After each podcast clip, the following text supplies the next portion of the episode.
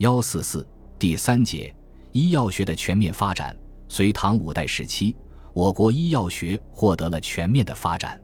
当时产生了朝元方、孙思邈、王涛为代表的一批著名的医药学家，撰写成了《诸病源候论》《备急千金药方》和《外台秘药》等一批著名的医药学著作。此外，在医事制度、医学分析、医学理论、临床实践。对古医籍的整理，对本草著作的研究整理等各方面都取得了不同的成就。隋唐时期主要为皇宫人员治病的医疗机构已比较完善。隋朝门下省属有上药局、总制御药室，太常寺下设太医署，掌医药等事。到唐朝略有调整，上药局归殿中省，太医署仍归太常寺。就唐太医署而言，分为医、针。按摩、咒禁四科，并兼有教育的职能，各科皆教以博士，考试登用如国子监。一科又分为体疗、疮肿、少小、耳目口齿和脚法五科，并教授诸生以、本草、甲乙、脉经等。针科主要教授学生学习各种针法，利用经脉孔穴部位治疗各种疾病。按摩科主要教授学生学习消息导引之法。即以按摩推拿的技术治疗风寒暑湿饥饿劳易八疾，并且能对损伤折叠者做正骨处理。咒禁科掌教咒禁服除为利者，这反映了封建医学的局限性。此外，工人换方有药库，兼门里出给。医师医监医正番别一人立方，凡嗑药之周，制采药师一人。经师以良田为源，数人十六以上为药原生，业成者为师。凡药辨其所出，则其良者尽焉。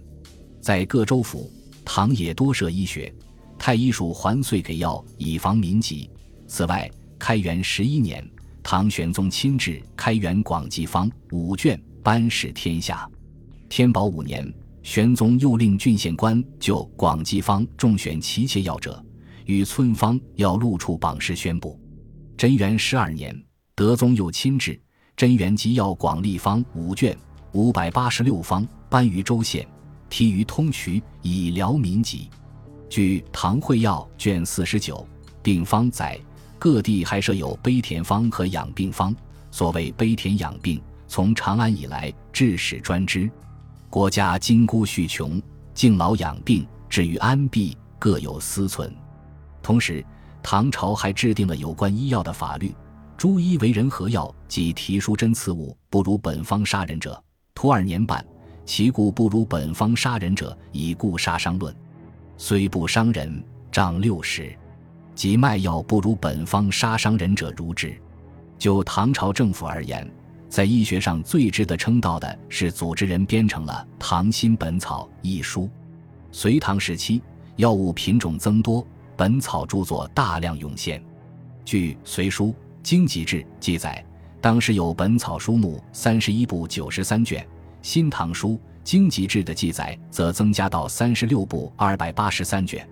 本草书的种类也很多，有整理以前著作的，有讲食疗的，有介绍海外本草的，有图谱本草的，有增订本草的，有谈药性的等等，不一而足。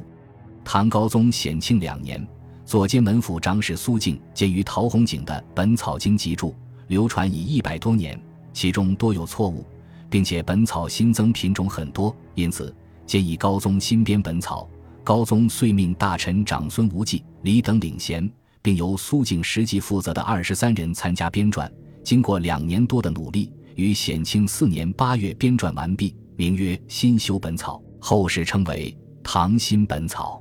这部巨著共五十四卷，按玉石、草木、禽兽、虫、鱼、果、菜、米谷有名未用，分为九部，收载药物约八百五十种，新增药物一百一十四种，图文并茂。其中如挠沙、安息香、密陀僧、郁金香、龙脑香、诃离勒、薄荷、胡椒等外来药和民间的用药经验及治疗作用，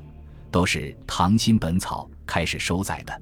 唐新本草》在编撰过程中，对过去的本草书籍进行了全面考定，纠正有差错药物四百余种，并详细记载了各种药物的性味、产地、功效和主治疾病等，这有利于全国用药的统一。唐新本草修成以后，由政府颁布发行，很快流传全国，并被列为医药学生的必修课。这是我国由政府颁行的第一部药典，也是世界上最早的药典。它比西欧最早的一千四百九十四年意大利的佛罗伦萨药典要早八百多年。唐新本草的编修和颁行，标志着我国药物学的发展进入了一个新的阶段，对我国的药物学发展起了推动作用，对历代都产生着深远的影响。该书还传入日本。对日本医学也有着很大的影响，可惜这部巨著后来亡佚，大部分内容保存在孙思邈的《千金一方》中。《唐新本草》问世数十年以后，陈藏器收集《唐新本草》一编的药物，于七百三十八年撰成了《本草拾遗》十卷，书中增加了很多药物新品种。虽然有些药物的实用价值不大，但起到了丰富药物品种和扩大用药范围的作用。到五代时期，后蜀的韩宝生又在《唐新本草》的基础上重新增删，配以精细绘图，编成了《蜀崇广英公本草》二十卷，后人称为《蜀本草》。《本草拾遗》和《蜀本草》对后世药物学的发展起了较大的作用。除对药物的研究整理外，隋唐时期一些药物学家还对《黄帝内经》等古医籍开展了校注整理工作。《黄帝内经》最早见于《汉书·艺文志》，由于年代久远，文字古奥，错讹较多。齐梁时全元起曾对《黄帝内经·素问》篇做过校注。到隋唐之际，杨尚善又编著成《黄帝内经·太素》三十卷。杨尚善在隋朝曾任太医侍御，唐时又任通直郎、太子文学及太子司议郎等职，精于医和老庄之学。因感于《内经》繁杂，读之茫无津雅，而对《内经》的《素问》《灵书》两篇进行整理。他把两篇中的一百六十二小篇全部拆散，重新校注，并按其内容的不同性质归纳为摄生、阴阳、人和、脏腑、经脉、数学、营卫气、深度、诊候、症候、设方、九针、补养、伤寒、寒热、邪论、风论、气论。杂病十九类，在每类下又分若干小类，从而新编成《黄帝内经·太素》一书。《黄帝内经·太素》是《内经》分类研究的成果，不仅加强了原书的系统性，而且对中医基础理论体系的形成起到了先导的作用。该书也是至今见到的最早的《内经》注本，对《内经》的注释考定科学正确。历来为研究《内经》的学者所重视。该书送以后在国内失传。清代藏书家杨兴武在日本的仁和寺发现该书唐代抄本。到唐玄宗及其以后时期，著名医学家王冰又整理注释《内经》，撰成了《注黄帝素问》一书。王冰治学严谨，教主精神，把原书重新编排，并根据先师张氏所藏秘本。补齐了《素问》所缺的第七卷，《注黄帝素问》合计二十四卷，八十一篇，大体分为养生、阴阳五行、脏象、治法、脉法、经脉、疾病、四法、运气、医德和杂论等，文字通畅、简洁、精当，较其梁时期全元启著的《内经训解》前进了一大步。此外，王冰在该书中对《内经》的理论也多有发挥，如在《素问》。四气调神大论注中认为，阴阳二气互为根本，只有二气长存，才能强身延年。又如在《素问·至真要大论》中著说，肝气温和，心气暑热，肺气清凉，肾气寒烈，脾气兼并之，也即人体五脏性质是各不相同的。认识这一点，对探讨病理是非常重要的。诸皇帝素问。对后世中医理论和临床实践产生了很大影响。此外，唐初杨玄操还对《黄帝八十一难经》做了研究，他把难经八十一篇归并为十三类，并在东吴吕广所著《难经》的基础上详加注释，撰成《黄帝八十一难经注》五卷。隋唐五代时期，在临床辩证上也有了很大进步，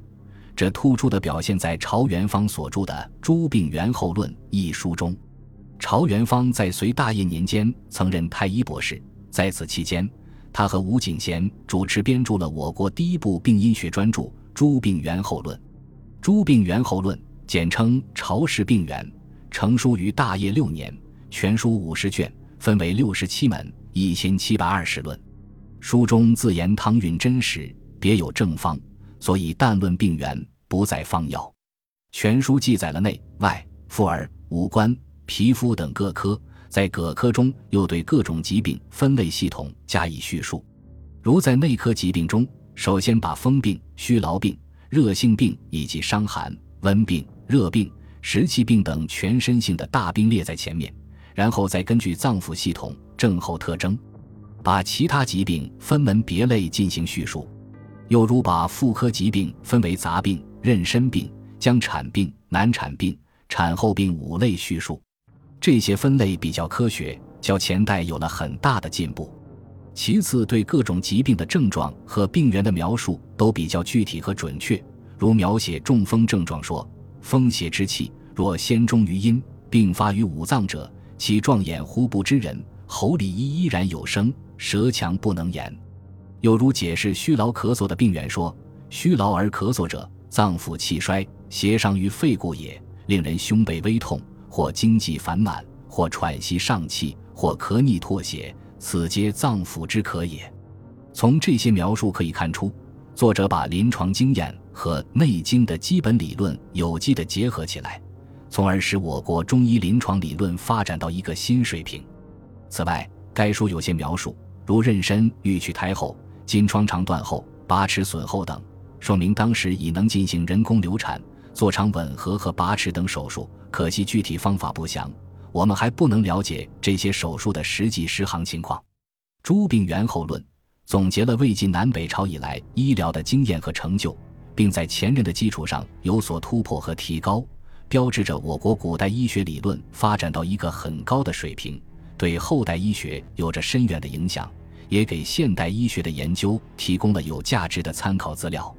该书问世以后。历代都非常重视，并传入朝鲜和日本，也被视为医学的经典之作。隋唐五代时期，还产生了很多著名的医学家，其中以唐代的孙思邈最为著名。孙思邈，京兆华原人，年轻时通识老及百家之学，后隐居太白山，攻读医学，成为一代名医，并多次推辞统治者的做官征请，终生生活在人民群众之中。为我国的医学事业做出了杰出的贡献，他的医学成就主要表现在他所做的《备急千金药方》和《千金一方》中。《备急千金药方》成书于六百五十二年，他在该书序中说：“人命至重，贵于千金，一方几之，得于于此。”因此书有千金之名。全书三十卷，分二百三十二门，和方论五千三百首。除广集前代各家方书及民间验方外，又叙述妇儿内外各科疾病的诊断、预防与主治方药、食物营养、针灸等。所列方剂有些药味较多，有一病而立数方，或一方而治数病，内容丰富，保存了不少唐以前的医学文献资料，是我国古代重要医学著作。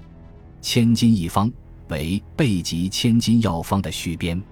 全书三十卷。内容涉及本草及临床各科，其中首卷为药录，记录药物八百余种，详论其性味、主治等，其中有些是以前医书未曾收录的。此外，对伤寒、中风、杂病、痈疽等的论述也较突出。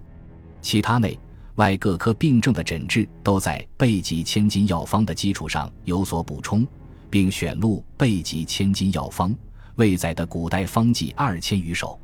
保存了很多失传的方药，是一部内容丰富的重要医学著作。孙思邈一生大部分时间都生活在山区，他亲自到山野去采药。他对苦参子、白头翁、黄连可以治痢疾，朱砂、雄黄可以消毒等，做了进一步研究和肯定。他还从自己临床实践中得知，大脖子病是由于长期饮用山区里的水造成的。治疗这种病需用海带、海藻或洋河鹿的甲状腺做药物。他还强调妇女和小儿的重要性和特殊性，主张另立妇科和儿科，对孕妇、婴儿的护理，对难产和产后病的治疗都有自己独到的见解。对老年病，他强调食疗不愈，然后命药，同时提倡老年人要疫情节欲，注意养性。此外，他还认为讲求卫生可以预防疾病，参加一些力所能及的劳动有利健康。这些看法。在今天仍有现实意义。孙思邈还非常重视医德和医疗态度。他说：“一个好的医生要精力集中，不能有丝毫贪求财物的念头，要对病人非常爱护、同情、一视同仁。在治病过程中要有献身精神，不得瞻前顾后、自律吉凶、护惜生命，还要有一种谦虚谨慎、严肃认真的敬业精神。”他的这些主张对后世有很大的指导作用。总之，孙思邈对我国医学及医风医德的建设做出了不可磨灭的贡献。他死后被人们尊称为药王，又将他隐居过的五台山称为药王山。孙思邈之外，唐前期的王涛和他所著的《外台秘要》，也在我国医学史上占有重要的地位。《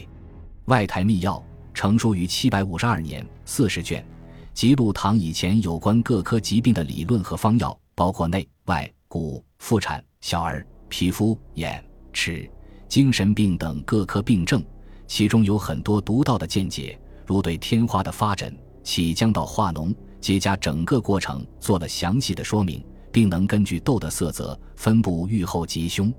又如对糖尿病人小便发甜的记载，在世界上是最早的。此外，还重视灸法，但不录针法，应该说是一种缺憾。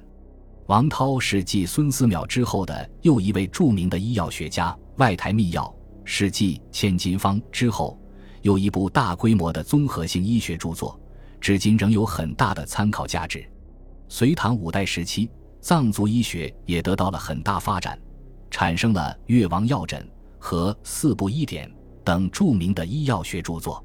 越王药诊》是现存最古老的藏文医著。全书记载各种药物三百余种及各种疾病的病源、病理和治疗方法，其中有不少药物为西藏高原所特产，有些医疗知识还处于领先的地位。如藏族有天葬的风俗，经常解剖尸体，所以书中所载人体解剖学知识要比汉族医书清楚。此外，书中所介绍的灌肠、艾灸、放血等治疗方法，至今仍被藏医所沿用。四部医典的作者于妥，元丹贡部是八世纪著名的藏族医学家，他精于内科、妇科，又长于精神疗法和针灸疗法，是吐蕃王朝中期九大名医之一，曾任吐蕃王朝首席侍医。他总结了西藏各族人民丰富的医学经验，结合自己的临床实践，又博采众书精华，历时二十年，写成了《四部医典》一书。四部医典分为四部，一百五十六章，共二十四万余字，另附人体解剖、药物、器械、脉诊、饮食卫生防病等精彩绘图七十九幅。第一部为医学总论，第二部讲述解剖、生理、病理、药物、器械、饮食和疾病诊治原则。第三部为临床各论，讲述内外。妇儿等各科疾病的临床治疗。第四部主要介绍各种药物的炮制和用法。四部医典全面论述了藏医学理论，记述了藏医学丰富的临床治疗经验，奠定了藏医学体系形成的基础，对我国及世界医学都产生了很大的影响。隋唐五代时期，中外医学交流也很频繁，如鉴真东渡日本，对日本医学产生了很大的影响。中国炼丹术传入阿拉伯之后，又传入西方，对现在化学的形成和发展起了巨大的作用。当时，中国的医药输入印度，如人参、茯苓、当归、远志、麻黄、细辛等，被印度人誉为神州上药。此外，中国医药对今天的越南、东南亚、欧洲、非洲等国家和地区都产生过一定的影响。同时，外国医药知识也传入了中国，如朝鲜的白附子、圆胡索，印度的龙脑、郁金香、菩提树、制汗，越南的白茅香、苏方木、丁香、喝离勒，东罗马一带的迪野加等药物也相继传入中国，丰富了我国的医药学宝库。本集播放完毕，感谢您的收听，喜欢请订阅加关注，主页有更多精彩内容。